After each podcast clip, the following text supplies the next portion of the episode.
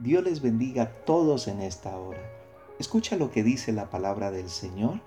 Entonces la mujer de Lot miró atrás, a espaldas de él, y se volvió estatua de sal.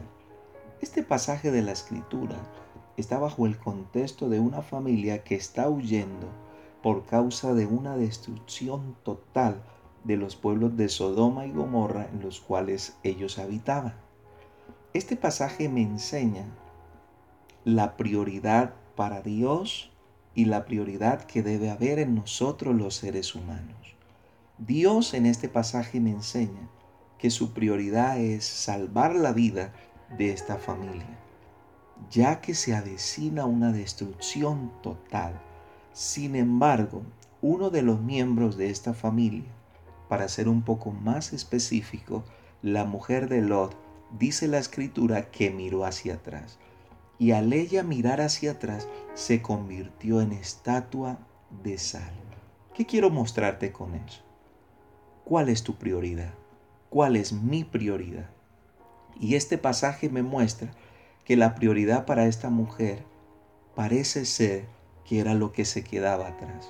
¿Qué era lo que se quedaba atrás? Quizá una hermosa casa, un hermoso auto, muchos ahorros, muchas tierras, muchos negocios. Y tú puedes estar pensando de la siguiente manera, eso me costó, eso de verdad fueron muchos años de esfuerzo. Claro que sí. Sin embargo, frente a una destrucción, frente a una situación como la que se está presentando en este pasaje, frente a lo que a diariamente personas familias o empresas viven, hay que tener en cuenta cuál es nuestra prioridad. Y este pasaje me enseña que la prioridad frente a una catástrofe, frente a una destrucción total, es huir por nuestras vidas y la vida de nuestra familia. Recuerda eso, es huir por nuestra vida y huir por la vida de nuestra familia. Eso nos enseña que entonces la prioridad debe ser la vida. Por lo tanto, Dios les dio a ellos dos instrucciones. Les dijo que huyeran lo más rápido posible, que no se quedaran molestando o conversando, sino que lo hicieran de la manera más rápido porque la destrucción se avecinaba.